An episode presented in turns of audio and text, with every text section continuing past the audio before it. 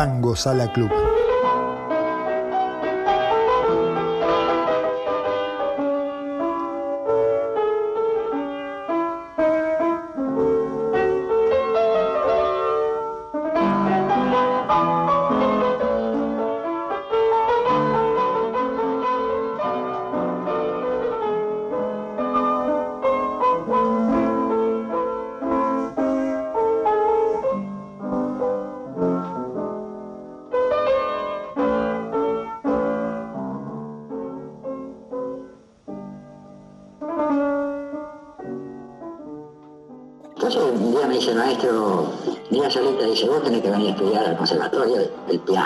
Saber demasiado, dice, vení a, estudiar el piano, dice, porque vos tenés condiciones.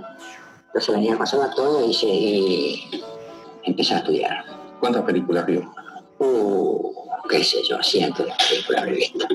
familiar y noche todos los días, familiar y noche, todos, todos los días dan películas distintas, no es como ahora que dan una película toda la Cada día una película distinta. Se cambia, Se cambia el programa todos los días. Así que ahí yo este, me inicié con el piano, empecé a estudiar y ya este, cuando me tocó el servicio militar, ya dejé el cine y seguí estudiando el piano, por supuesto. Y al salir del servicio militar, entonces ya este, empiezo a pensar en formar una orquesta. Qué lindo escuchar al abuelo hablar. Bienvenido a otro episodio de Tango Sala Club. Yo soy Eric Sala, me acompaña Alejandro Sala. ¿Qué tal, Ale? Hola, ¿qué tal? ¿Cómo andás, Eric? Bien, ¿y vos? Me acompaña también Fernando. ¿Qué tal, Fer? Eric, ¿cómo estás? Ale, ¿cómo andás? ¿Todo bien? Todo bien acá, tranquilo. Y nuestro papá, José Cachito Sala. ¿Qué tal, papi? ¿Cómo estás? Contame, contame ahí qué, qué acabamos de escuchar ahí al abuelo. Estábamos escuchando una grabación de una entrevista que le realizaron este, en, los años 80 en una emisora de Rosario. Y la verdad es que muy buena porque es bastante completa dentro de todo. Si bien hay que aclarar alguna cosa porque eh, él, él, dice que el primer instrumento, el primer instrumento que yo tengo conocimiento que él tocó fue el tambor.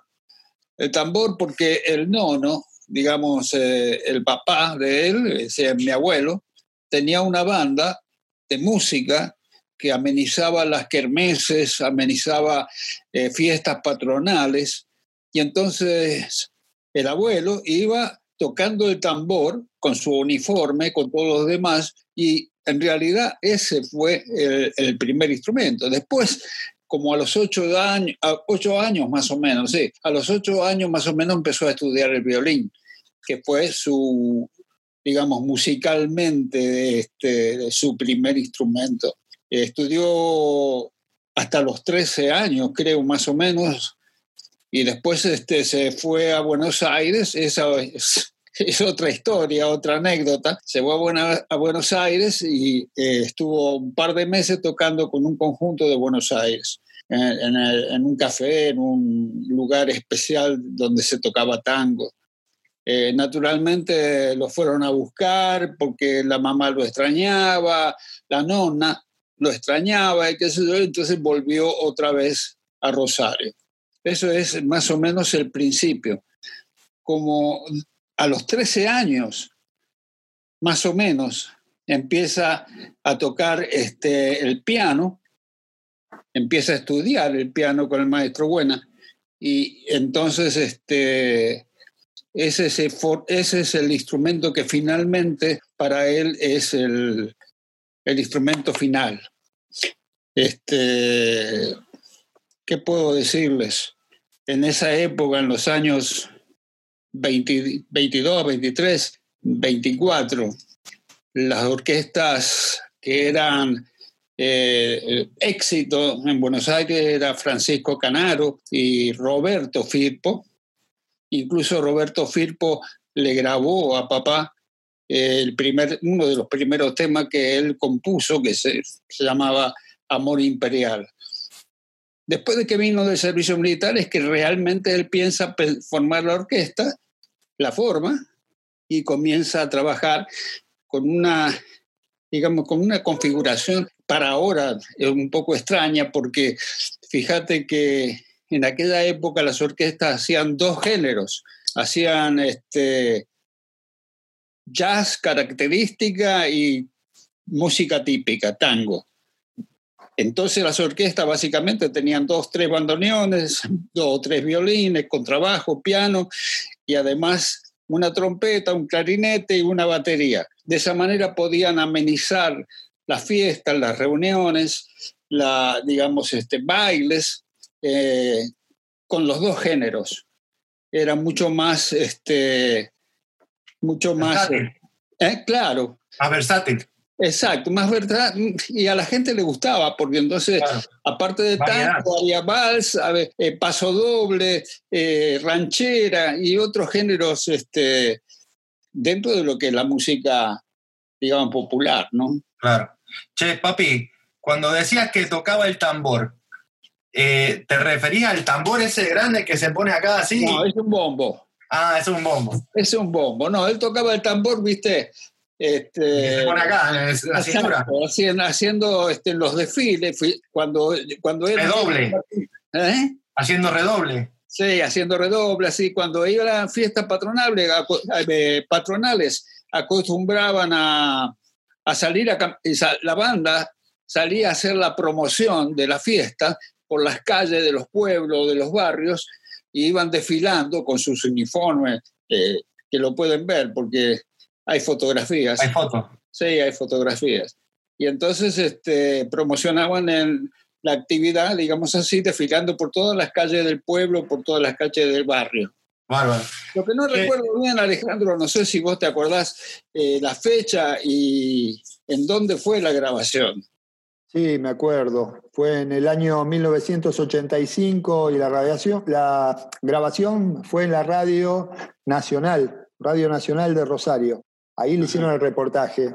Estaba, eh, eh, bueno, después tuvo la sorpresa de que apareció Pedrito Bassini en ese reportaje. Pero lo que escuchamos a mí me llama la atención, mejor dicho, es justo el ícono o el momento en el cual él decide formar su propia orquesta. Digamos que hasta que salió del servicio militar, él tuvo toda una trayectoria musical en la cual participó de otras orquestas, desarrolló distintas actividades.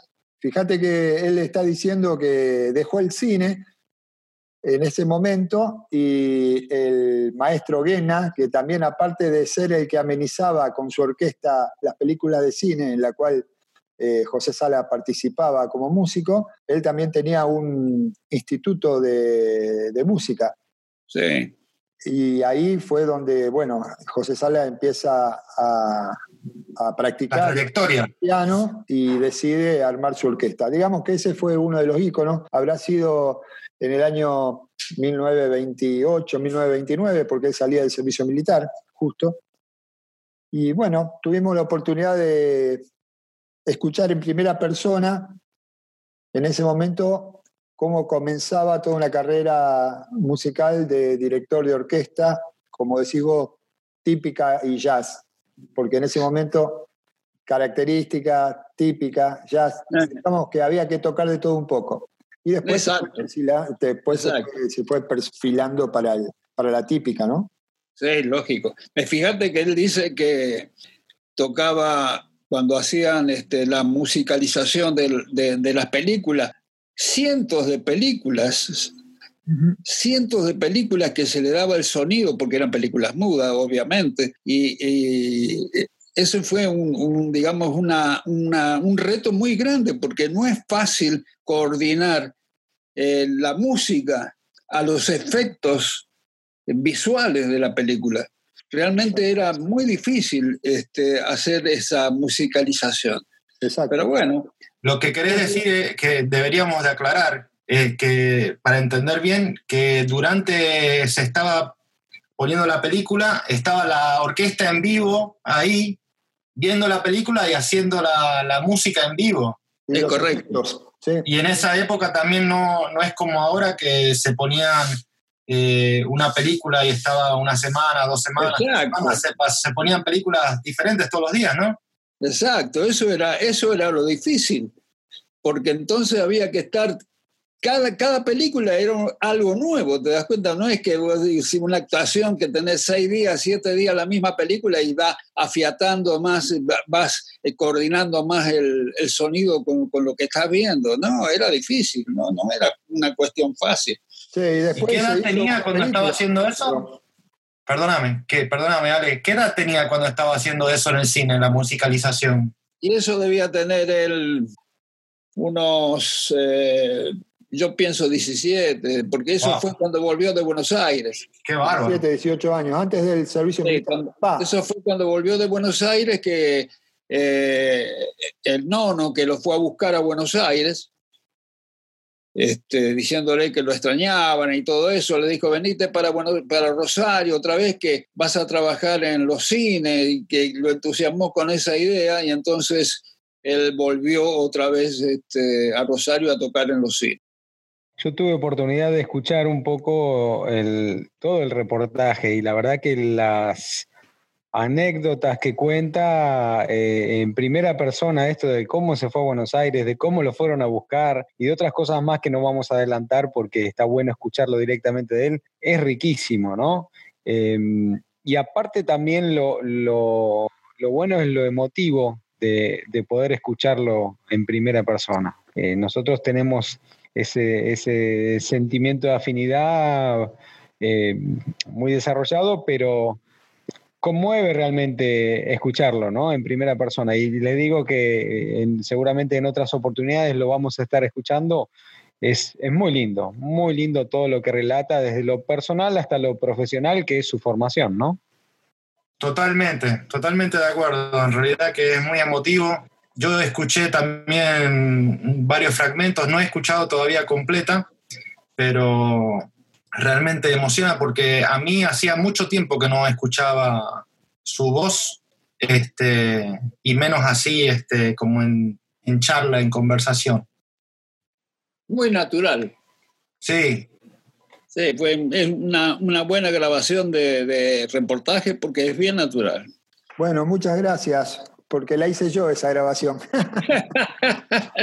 ¿Cómo que la hiciste vos? Claro, porque cuando fue a la, a la radio para que le hagan el reportaje, me dijo, Alejandro, por favor, grabame el reportaje. Entonces no me se lo grabé, se lo grabé, sí, sí. Desde la radio, con un cassette, un pasacassette de eso que tenía. Así, muy casero, ¿viste? Pero bueno, esa, esa fue la grabación que me sirvió también para constatar que otra entrevista de así, media autobiográfica, que la tenemos publicada en, el, la web de Tango Sala Club, eh, eh, bueno, dice exactamente lo mismo a lo que contaba ahora, así que está bien, no, no, se inventó nada el maestro ahí, se ve que todo lo que dice es lo que le pasó, o casi todo, porque sabemos que puede haber algunas cosas que ah. pudieron haber variado, pero no vamos a comentar en esta oportunidad. Lo interesante también, retomando un poco el tema del cine, es que él musicalizó la primera película muda que se desarrolló, que se hizo en Rosario. Y él le puso la música. La película se llamaba, o se llama, Viejo Barrio. Así que ese es otro dato, llamémosle de color, respecto a, a esto que acabamos de escuchar. Y bueno. si me permiten, una pequeña anécdota referida a lo que estábamos hablando anteriormente, pero este, fuera de la parte musical, pero familiar. Eh, él hizo el servicio militar en el Regimiento 11 de Infantería y ahí conoció y se hizo muy amigo de un muchacho que se llamaba Héctor López. Eh, se hicieron muy, pero muy amigos, de manera de que una vez que terminó el servicio militar, cada uno volvió a sus actividades, este, papá volvió a la música, a la, vida artística y Héctor este, fue a trabajar al Banco Provincial, pero siempre siguió esa amistad, esa unión. Tanto es así que ya iba a la casa de la familia, uno a la casa del otro y todo esto. Finalmente, para ser breve, Héctor López se casó con una hermana de papá, ¿eh? que se llama Francesca Sala le decíamos Chichina, tía ah, Chichina. Estoy hablando del tío Héctor entonces. Exactamente, estoy hablando del tío Héctor. Eso fue una, una, digamos, una anécdota familiar al margen de lo que estamos hablando. Así es. Papi, y te hago una, una, pregunta, porque había, hablábamos de que empezó con el bombo, después el violín, después la batería, después el piano. ¿Vos sabías de, alguna preferencia de, de, alguno de los instrumentos en sí? O, o, para él, de alguna manera, era el instrumento en el momento que lo tuvo que, que tocar? No, el instrumento preferido de él era el piano, definitivamente. El piano, este, bueno, naturalmente es un instrumento mucho más completo que cualquiera de los otros. Eh, la batería es un instrumento para marcar el ritmo y acompañamiento. El violín no tiene bajo, es nada más que armonía, pero el piano tiene, es, completo.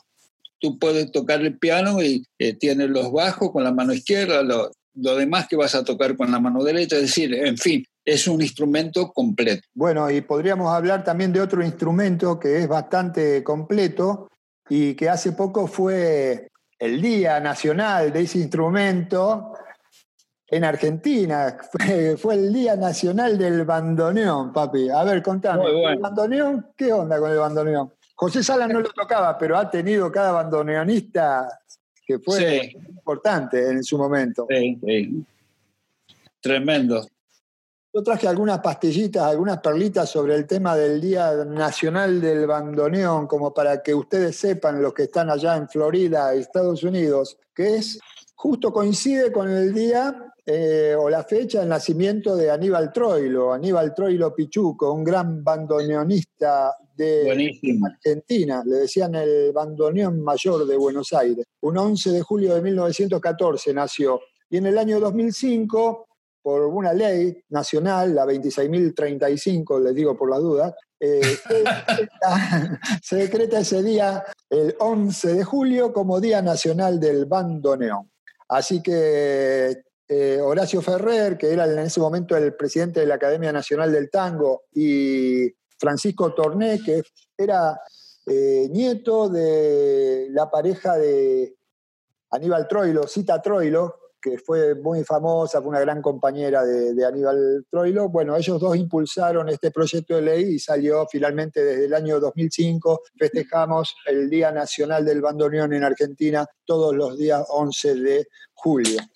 Así que el famoso bandoneón, que digamos, la descripción técnica es el aerófono portátil con botones. ¿Podés creer? Aerófono portátil con botones. Está accionado. Tiene ejecución simultánea de ambas manos. Eh, le sale un aire a presión con un sistema de lengüetas metálicas.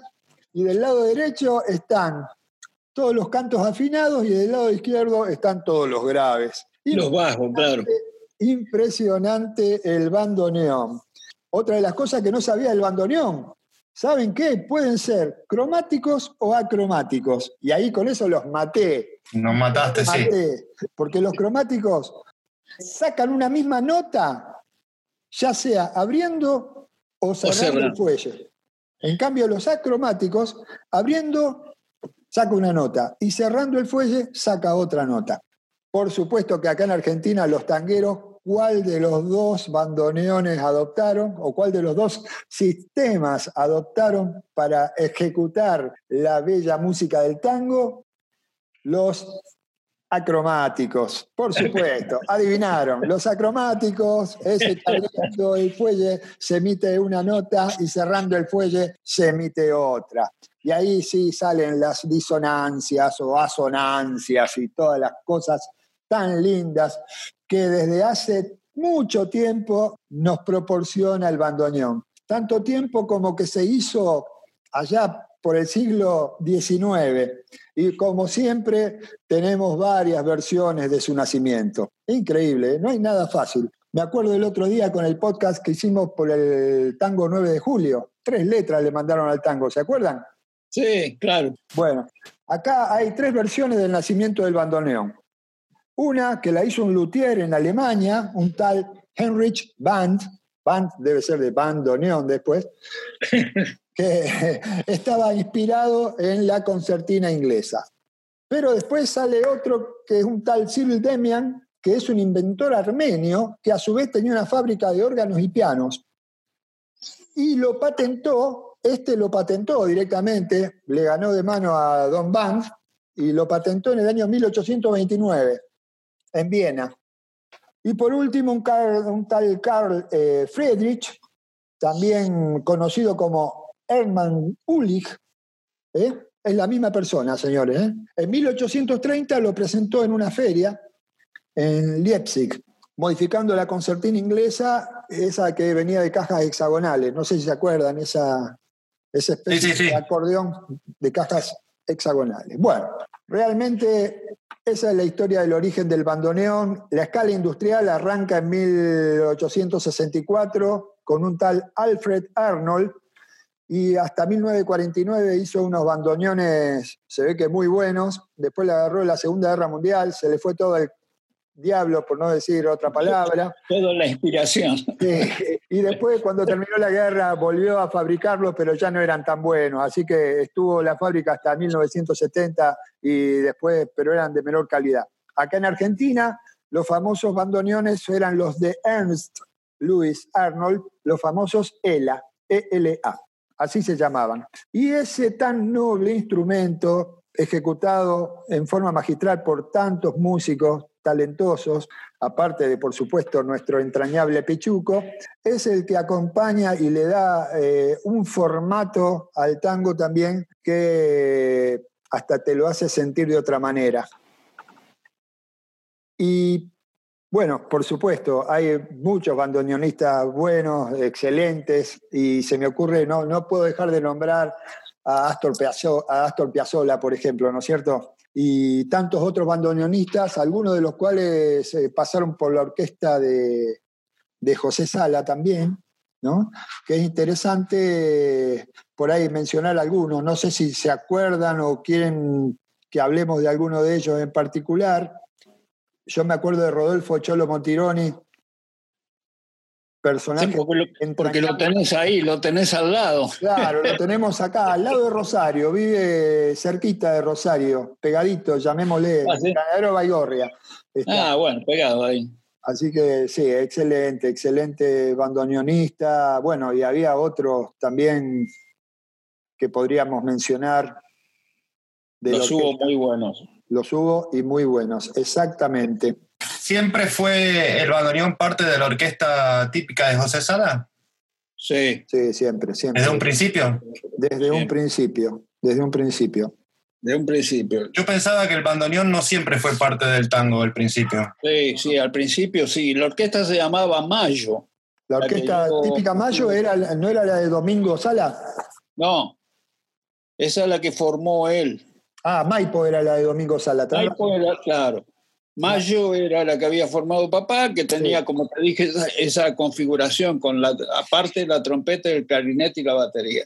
Pero hubo buenos bandoneonistas. Te nombro a Domingo Torres, por ejemplo. Domingo Torres nació con la orquesta prácticamente. Bueno, gran bandoneonista. Sí. Bueno, tengo también. Me acuerdo de eh, Guillermo Tell. Fernando. Fernando, perdón, Fernando Tell. Sí, Fernando Hotel fue magnífico, un tipo que incluso tuvo mucho éxito en Japón. Él viajó, él viajó a Europa y viajó a Japón, donde formó orquesta y era un buen orquestador también. Es excelente músico. Vale, Guillermo Tell creo que tocaba el arco y la flecha, me parece que ahí le rasca, ¿no? Ahí me, parece que sí, me parece que sí. Escúchame, y, les hago una pregunta. Eh, yo sé que había mm, varios hermanos o parientes así de la familia que, tocaban distintos instrumentos. No hubo ningún bandoneonista, ¿no? Dentro de la familia. No. No. Que yo recuerde, no. El tío Julio que tocaba el contrabajo, nada más y el mayor Aquiles que tocaba el clarinete. y, al final, ¿cuántos, bandoneonistas hubo en la orquesta? Eh, que hayan pasado por la orquesta. Que hayan pasado por la orquesta. Uh, pasaron muchos. Muchos Natale. Natale. Eh, ¿no era? ¿Quién? Sí, Sí, también. Este, Bonpresi. Bonpresi. ¿Quién más? Julio Conti.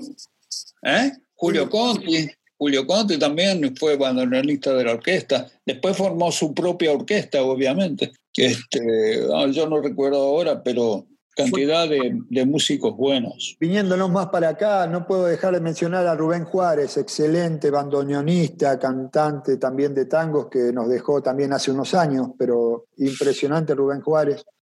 Por supuesto, no formó parte de la orquesta del abuelo, es de otra, es contemporáneo nuestro, ¿no? Molé.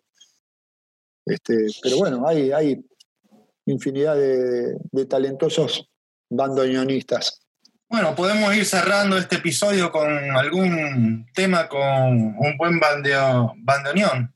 Sí, hay un tema también para eh, recordar a, Pichuco y enganchar a Pichuco, el bandoneón eh, y la orquesta de José Sala, que grabó en el año 1953 el tango Una canción, que es de Pichuco con letra de Contursi, si no me equivoco. No, Cátulo Castillo. Cátulo Castillo, perdón, Cátulo Castillo. Este, y podríamos cerrar con ese.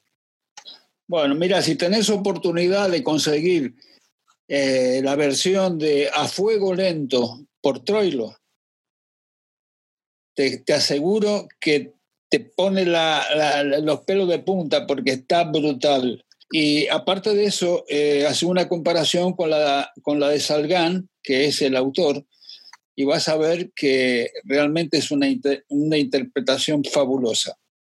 Perfecto. No sé si no la cambiamos, ¿eh? No, no, no, no.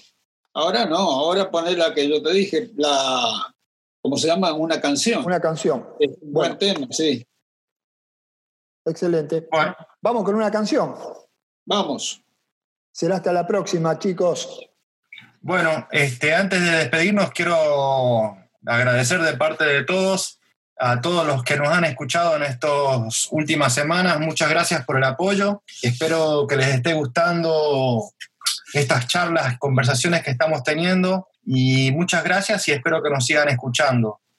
Desde acá también entonces agradecerles a todos, ya vamos este, saludando, como les digo, eh, en esta instancia de pandemia lejos pero juntos. Eh, muy lindos recuerdos, lindo escuchar al abuelo, más, más junto, en este caso, después de escuchar las palabras. Este, así que bueno, seguimos adelante con seguramente otros contenidos, así que eh, un beso para todos, Ale, Eric, Papi, a cuidarse mucho y bueno, seguimos en contacto.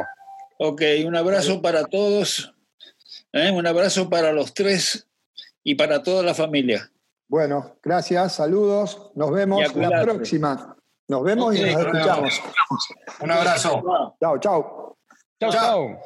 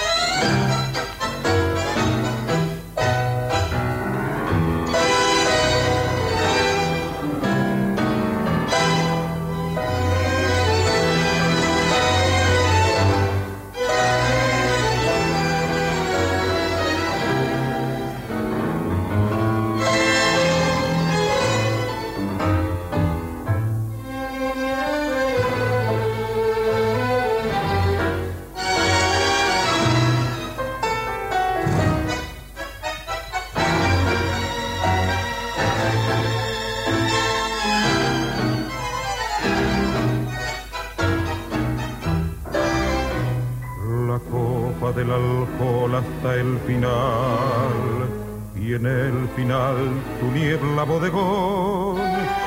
Monótono y fatal me envuelve el acordeón con un vapor de tango que hace mal. A ver, mujer, repite tu canción con esa voz gangosa de metal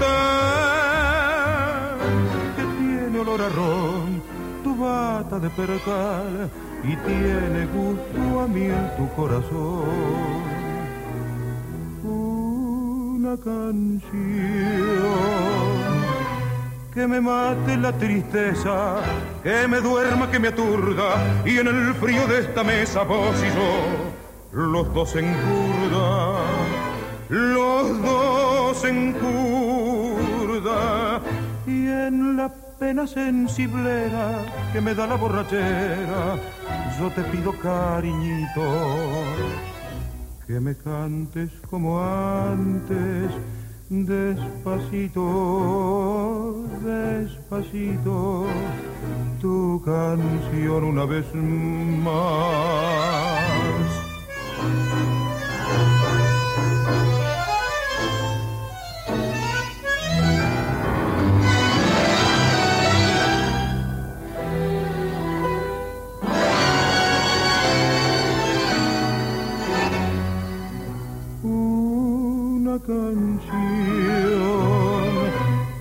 Me mate la tristeza, que me duerma, que me aturda, y en el frío de esta mesa vos y yo, los dos en curda, los dos en curda, y en la pena sensiblera que me da la borrachera, yo te pido cariñito que me cantes como antes, despacito, despacito, tu canción una vez más